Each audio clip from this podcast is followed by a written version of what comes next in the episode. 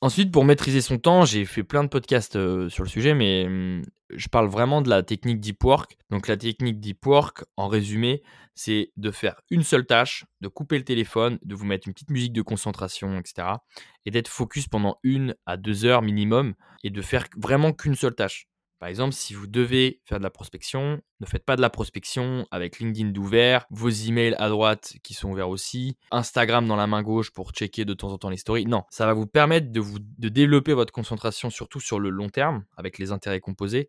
Si vous arrivez à vous concentrer ne serait-ce que 2, 3, 4 heures par jour, vraiment à fond, tous les jours, les intérêts composés vont être énormes dans 3, 4, 5, 10 ans. Donc d'un objectif court terme, vous arrivez à, à vous projeter dans le long terme. Donc c'est pour ça que c'est super important moi, j'étais vachement accro aux réseaux sociaux parce que je viens de cette génération-là et on est tout le temps dessus. Donc moi, ce que je fais maintenant pour vraiment rester concentré, c'est de supprimer mon téléphone. Genre, euh, mon téléphone, il est euh, souvent euh, loin de mon bureau. Je le mets en mode avion ou en ne pas déroger, comme ça, j'ai aucune notification. Et du coup, j'ai aucune raison de prendre mon téléphone. Et moi, le fait de me mettre un peu de musique avec mes, AirPods euh, Pro, du coup, j'ai la réduction de bruit. Donc ça, c'est encore plus important parce que du, coup, euh, je suis jamais distrait. quoi. J'ai vraiment qu'une chose à faire, c'est de travailler. ça, c'est ce qui va m'aider à créer euh, des sessions de taf ultra puissantes. Le secret numéro 4, que beaucoup négligent, c'est de développer vos compétences en marketing. Quand je parle de marketing, pour moi, c'est plus développer vos compétences en vente. C'est-à-dire, apprenez à vous vendre, apprenez à vous mettre en avant, apprenez à raconter des histoires, le storytelling, apprenez à écrire, copywriting, etc.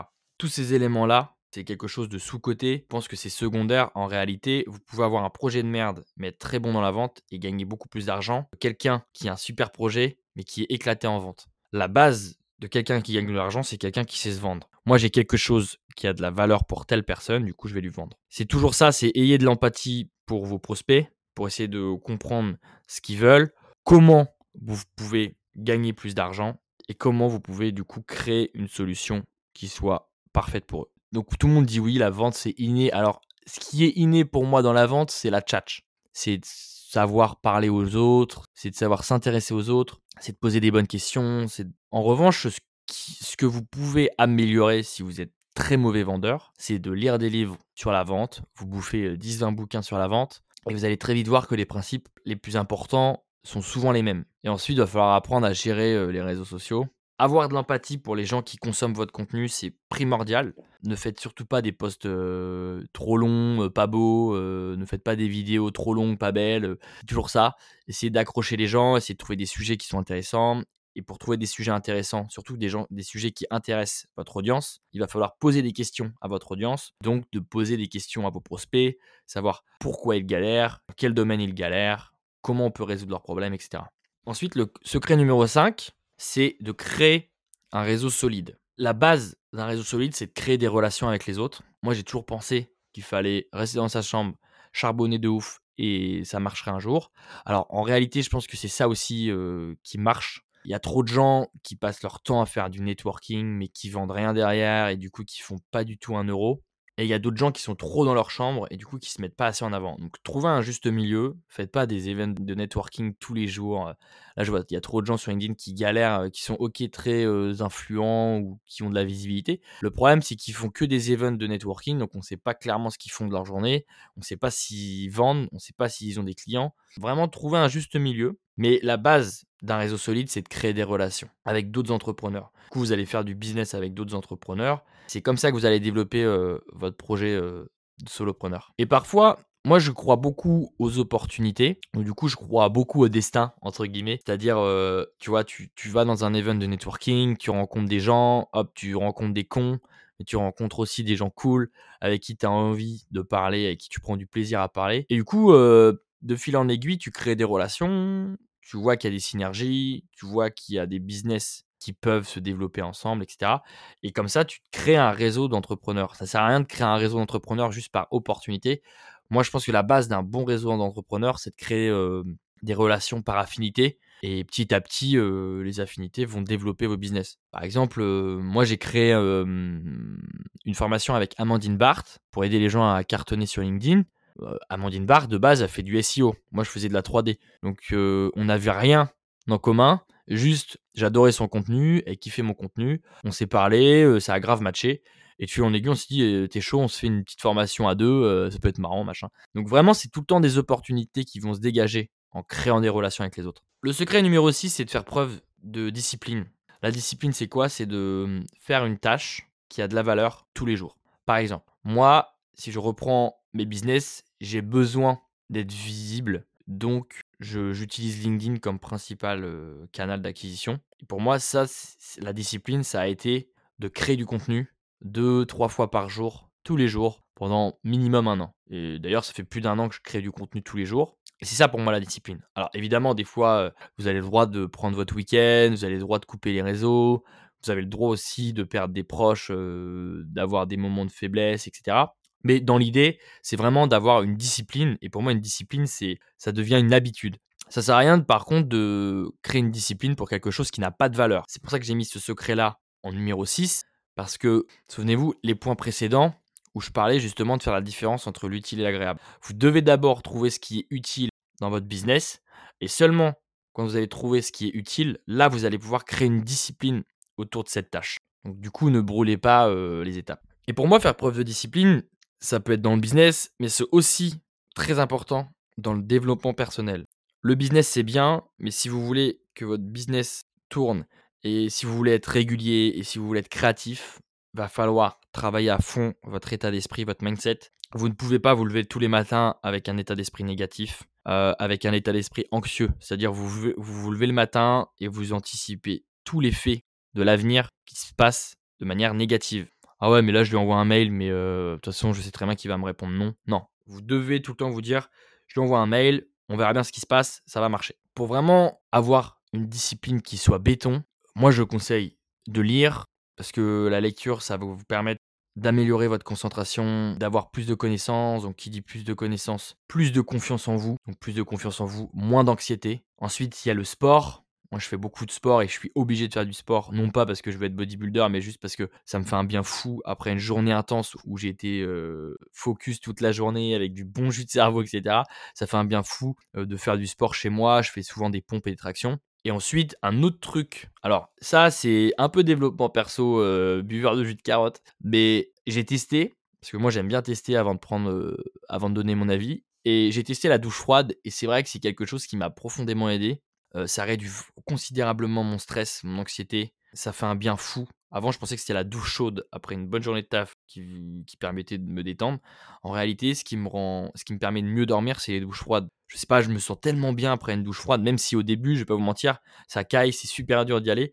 Mais quand vous ressortez d'une douche froide, j'ai l'impression qu'une autre, une autre journée arrive, alors que c'est la fin de journée, et vous avez encore plus d'énergie. Donc ça, je vous la conseille, mais après, vous êtes, libre de faire ce que vous voulez. Le secret numéro 7, ça va être de développer votre présence en ligne. Alors, pas besoin d'être partout, ça c'est contre-intuitif, mais les gens qui se lancent veulent être sur Instagram, sur Twitter, sur TikTok, sur YouTube, sur LinkedIn, dans les newsletters. Non, vous trouvez quelque chose qui marche. Donc pour ça, il va falloir tester peut-être souvent plusieurs réseaux sociaux avant de trouver votre réseau social de prédilection.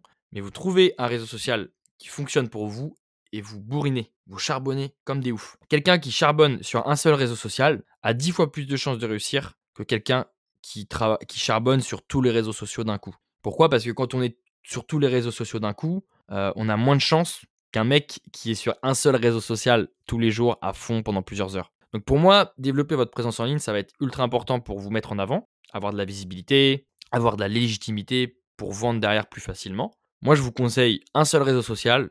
Le site internet n'est même pas obligatoire. Par exemple, sur LinkedIn, euh, j'ai vendu énormément de choses, mais ça, c'était plus pour du service. En revanche, je vous conseille quand même d'avoir une landing page au moins euh, pour un projet où c'est un produit. Parce qu'un produit, il y a souvent le côté visuel. et ça nécessite aussi souvent plus d'arguments de vente. Moi, la 3D, c'est du service. Bon, bah, la personne qui voit mon profil, il voit quelques vidéos. Il se dit, bon, bah, ok, lui, il a, il a quelque chose que j'aime bien, il est bon, je travaille avec lui. Un produit, c'est différent. Un produit, on vient chercher les bénéfices, pourquoi utiliser votre produit, l'ergonomie, etc. Le secret numéro 8 d'un solopreneur, c'est de faire preuve d'adaptabilité.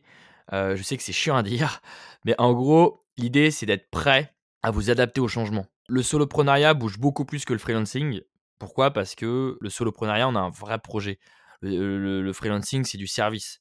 Donc au pire des cas, si on a un client qui nous dit non, bon bah voilà, on va essayer de chercher d'autres clients. Le soloprenariat, on a un vrai projet, donc parfois on a des problèmes de production, parfois on va avoir des problèmes de livraison. Et quand je vous dis livraison, c'est pas forcément livraison avec un camion qui livre vos colis. Livraison, c'est livraison de la valeur. Donc ça peut être sur Internet. vous pouvez avoir un problème de, livraison, c'est-à-dire un problème au niveau de votre formation en ligne. Je sais pas moi, les gens n'arrivent pas à se connecter ou, vous avez perdu une partie de vos formations en ligne, etc. Il y a tout le temps des problèmes, même des problèmes super cons. Il y en aura tout le temps. Et c'est pour ça qu'il faut vraiment que vous soyez prêt à vous adapter le plus possible. Ensuite, la preuve. Moi, en ce moment, LinkedIn, c'était la base de mon business. J'avais développé un nouveau service, c'est-à-dire les collaborations. Et les collaborations, elles attendent de moi quand même que je leur apporte un maximum de visibilité, de likes, de commentaires, d'engagement. Et quand je vois que l'algorithme, il met de moins en moins mes posts en avant, bon bah je me pose des questions et du coup qu'est-ce que je fais? Soit j'attends et je pleure, soit je me bouge le cul et je vais sur un autre réseau social. Et c'est ce que je suis en train de faire petit à petit. Pour moi, ça pour moi, c'est de s'adapter. Le point numéro 9, c'est de faire attention à vos finances. Ça, c'est un truc de ouf, mais il y a des gens qui crament de l'argent dans de la merde. C'est toujours le même principe. Qu'est-ce qui est utile, qu'est-ce qui est agréable? Payer BFM Business 1500 balles euh, le passage de 2 minutes 30, est-ce que c'est agréable? Oui. Est-ce que c'est utile? Non. Pareil, payer des freelances qui vont vous monter vos super vidéos avec des effets de ouf, est-ce que c'est agréable? Oui. Est-ce que c'est utile? Non. Parce que les gens ont, les gens ont juste besoin de vous voir parler, apporter de la valeur. Donc oui, forcément, c'est stylé d'avoir des belles vidéos, mais est-ce que ça nécessite l'intérêt de cramer toute votre thune dans des monteurs vidéo? Non. Donc il y a plein d'exemples comme ça où faut faire preuve. Et je sais que ça peut être super bateau de dire faites attention à vos finances, tout le monde le sait. Mais vraiment, pour faire attention à ses finances, c'est assez simple. C'est de regarder, non pas en termes de ROI tout le temps, parce que parfois, vous pouvez payer un, monteur vidéo qui va vous faire un super taf. Et comme vous, vous venez juste de commencer à publier vos vidéos, eh bien forcément, vous n'allez pas avoir beaucoup de résultats au départ. Mais ça reste utile parce que bon, bah, ça vous fait gagner du temps, ça vous enlève une charge mentale, etc. Donc vraiment de faire la différence entre ce qui est utile et agréable. Et souvent, vous allez pouvoir supprimer plein de dépenses qui sont stupides. Je vous conseille aussi de faire attention à vos abonnements. Moi, j'aime bien faire le tri tous les 2-3 mois pour voir ce que j'utilise vraiment et ce que je n'utilise pas et ce dont je peux me passer. C'est tout con, mais c'est un mindset à avoir. Évidemment, je ne suis pas à 30 balles près, mais c'est un mindset à avoir. Quel intérêt de mettre 30, plus 60, plus 120, plus machin, dans des abonnements qui ne nous servent pas fondamentalement? Et enfin, le dernier secret, le secret numéro 10 selon moi, c'est de prendre soin de vous. Alors ça, c'est vraiment le mythe de l'entrepreneur, du solopreneur qui travaille dur, qui fait des concessions, qui en chie, machin. Ça, pour moi, c'est du bullshit 2.0. Alors évidemment, faut travailler dur, évidemment, il va falloir être patient, évidemment, il va falloir faire des concessions, mais à aucun, à aucun cas, il va falloir souffrir. Si vous souffrez, ça ne vous rapportera rien de bon à part des maladies, donc des problèmes de peau, euh, du stress, de l'anxiété, que des trucs relous. En revanche, je pense que c'est ultra important de trouver quelque chose qui vous plaît, que vous kiffez, donc trouver une niche qui vous intéresse, trouver un projet qui vous fait vibrer, c'est ça ce que vous devez chercher. Et à ce moment-là, là oui, vous allez forcément faire des concessions. On fait tous des concessions. Quelqu'un qui dit ouais, vous faire des concessions, j'ai envie de lui dire c'est normal. Quand vous voyez votre copine ou votre copain par rapport à vos amis, vous faites des concessions quand vous allez à la mer au lieu de la montagne, vous faites des concessions. Enfin, c'est des trucs tout con, mais on fait tout le temps des concessions pour tout. Moi, ce que je n'aime pas, c'est de dire aux entrepreneurs faire des concessions, c'est-à-dire euh, euh, vous devez euh, galérer, vous devez être dans l'inconfort. Alors ça, je trouve que c'est vraiment débile de dire ça. parce que quand je vois à quel point c'est difficile de réussir en entrepreneuriat, si vous commencez à souffrir, à être pas bien, à être dans l'inconfort, vous avez quasiment vos chances qui se divisent par deux. Hein. Donc prenez soin de vous. Comment on, prend soin de vous? Et eh ben pour moi, on se priorise. Bonheur avant tout. Moi, j'adore l'idée de l'avion et de la dépressurisation de l'avion pour les masques à oxygène. C'est-à-dire dans l'avion, quand il y a une dépressurisation, eh bien, les masques à oxygène tombent. Et la règle, c'est de ne surtout pas aider les autres avant vous, c'est d'abord vous, vous vous mettez en sécurité, donc vous allez mettre le masque à oxygène, c'est vous la priorité. Et ensuite, une fois que vous avez de l'oxygène et que vous êtes bien, là, vous pouvez aider les autres à mettre leur masque à oxygène. Mais à aucun moment, c'est d'abord d'aider les autres et ensuite de vous mettre le masque à oxygène. Et ça, c'est un gros problème, mais les gens n'arrivent pas à être égoïstes, et du coup, leur manque d'égoïsme leur fait euh, faire des choses complètement stupides, leur fait perdre du temps, leur fait perdre de l'argent, leur fait perdre beaucoup d'énergie. Si euh, vous voulez travailler sur votre projet, moi j'ai souvent été dans le cas et vos potes vous disent allez viens s'il te plaît, ça va nous faire plaisir de te voir, euh, juste un verre machin. Si vous avez envie de travailler sur votre projet, vous travaillez sur votre projet. Tant pis, euh, vos potes feront la gueule, ils feront la gueule un jour, deux jours, et puis si vraiment ils font la gueule plus longtemps, c'est que c'est pas vos vrais potes. Mais si votre priorité, c'est votre projet, bah, travaillez sur votre projet. Et à aucun moment, vous devez avoir un proche ou une personne qui vous fasse changer d'objectif. Voilà les petits potes, j'espère que ce podcast vous aura plu. N'hésitez pas à liker, à vous abonner, ça fait super plaisir. En attendant, je vous dis de passer une très bonne journée et je vous dis à très bientôt. Ciao ciao